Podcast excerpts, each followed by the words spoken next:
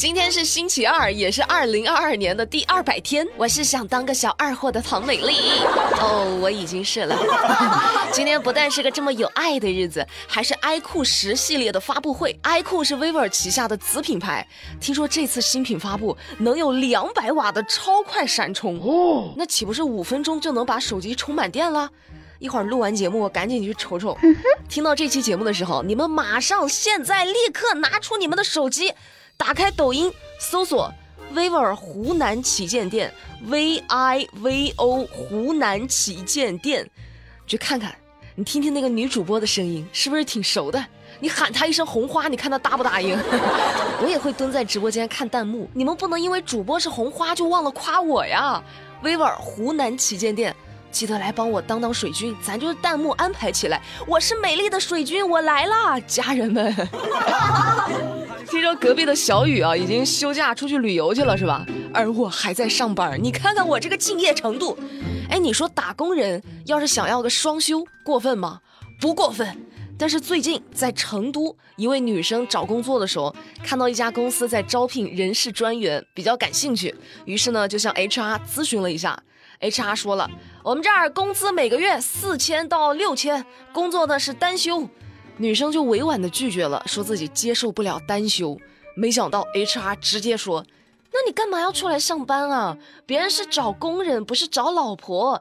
雇佣一名员工是来干活的，不是请一个摆设，也不是找小三儿。”这女生都惊呆了。哎，我只是说出我自己的想法，他凭什么这样骂我？劳动法也不让单休啊！啊，对呀，你愿意单休你就单休呗，我不愿意单休我不去啊。互相不选择不就行了？你搁那儿又是阴阳怪气，又是恶言相向，你挺有意思啊。有网友就说了：“姑娘遇上这种公司，连夜跑吧。”对，你们能接受单休的工作吗？评论区有啥想吐槽的，欢迎留言。此时此刻心中有什么想法没？莫生气，莫生气，生气不如藿香正气。最近云南的一家法院开庭审理了一起危险驾驶案，当庭宣判被告人耿某醉驾。构成危险驾驶罪，判处拘役两个月，并处罚金两千元。但是耿某喝的可不是酒，而是藿香正气水。原来耿某呢，当天在开车前，短时间内喝了大概有四十八瓶藿香正气水。虽然没有直接喝酒啊，但是他体内的酒精含量已经达到了醉驾标准，构成了危险驾驶罪。大哥，你这比狠人还多一点啊，是个狼人啊！藿香正气水呀，我喝一瓶我都得捏着鼻子呲牙咧嘴咬牙切齿。你吨吨吨，你炫了四十八瓶，我该说啥呢，大哥？藿香正气水虽好，可不要贪杯哦。藿香正气水好，张小泉也是个好东西。十个人家里的剪刀，有九个人用的都是张小泉的。不信你们今天回家之后看看你们家的剪刀，是不是刻着张小泉三个字儿？但是最近张小泉引起了不少的争议，起因呢？上个礼拜的节目里说了啊，顾客花了两千块钱买了一把张小泉的菜刀，结果一拍蒜，蒜没事儿，刀断了。张小泉的客服回应说：“我们家刀啊是不能够用来拍的，只能用来切。”然后大家就觉得好家伙，一把菜刀还挺娇气哈，一波未平，一波又起。张小泉的总经理被爆出来一段视频，在视频里说，中国人用菜刀的习惯不对，刀工不及米其林厨师。这话让大家听了更不高兴了。咋的？你这刀不能拍蒜，还装上蒜啦？作为一个普通消费者，要求菜刀能拍蒜，能拍黄瓜，这过分吗？我觉得不过分。你要每一个消费者都去学米其林大厨，那才是过分呢。张小泉这个品牌成立于一六二八年，妥妥的中华老字号了，也是刀剪行业中唯一的中国驰名商标。本来挺有国民度的一个品牌，你这么一闹，这些年的宣传都白做了。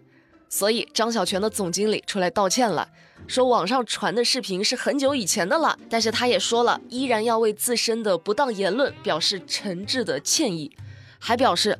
公司呢将持续从消费者的反馈中加强品牌管理、产品管理、售后服务，一定不会回避问题，认真扎实做事儿，努力研发更好、更适合中国消费者的产品。有错就要认，这个态度还是好的啊。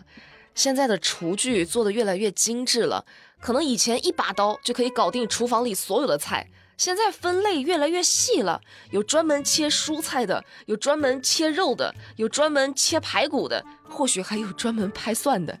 想走精致化路线没问题，但你要标注清楚啊！你要在刀身上面注明嘛啊，这把蒜啊不可以用于拍蒜，这把刀不可以用于拍蒜，它是专门用来切菜的。不管怎么说。中国消费者不会用菜刀这种话，可不行。再说了哈，听着就来气，像话吗？这个人啊，气头上能做出啥事儿，自己都想不到。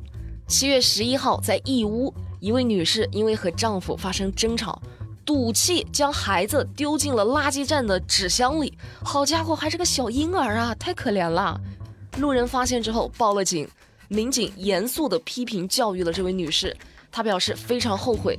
目前婴儿身体状况良好，不知道这位妈妈是不是因为产后有了情绪问题？希望她的家人能多关心她，及时发现她的情绪变化。姐啊，你听我一句劝，和老公吵架应该扔老公啊，你扔孩子干嘛？是不是？就跟我们办公室一样，我们没养孩子，我们养了两只猫，就很担心遇到怕猫的同事，万一跟猫相处不好咋办？那能怎么办呢？那老板只能忍痛。把同事开掉了，玩笑归玩笑，我们遇到的都是爱猫的同事。这两只猫在办公室就跟小孩似的，可受宠了，好吃好喝的伺候着，零食玩具的安排着。我们甚至为了这两只猫接了个广告。养过猫的人都知道，猫它是不怎么爱主动喝水的，天天吃那些干干巴巴的猫粮，又没有及时补充水分。容易造成尿闭路。你让人多喝水容易，它能听懂吗？你让猫多喝水，它说我们一起学猫叫，一起喵喵喵喵喵。所以我会在每天喂猫粮的同时，喂一点骨汤猫酱，用牛骨头熬三个多小时，熬到骨肉分离，那个汤香的呀。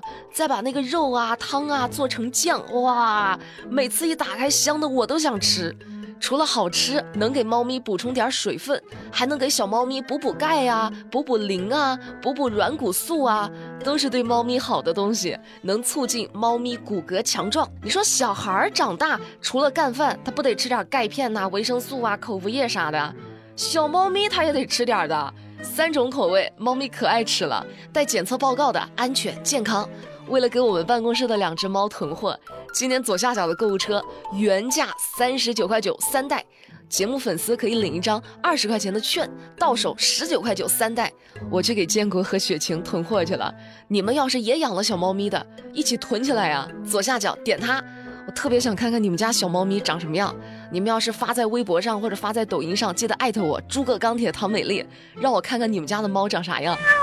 哎，你们现在还会用现金吗？是不是越用越少了？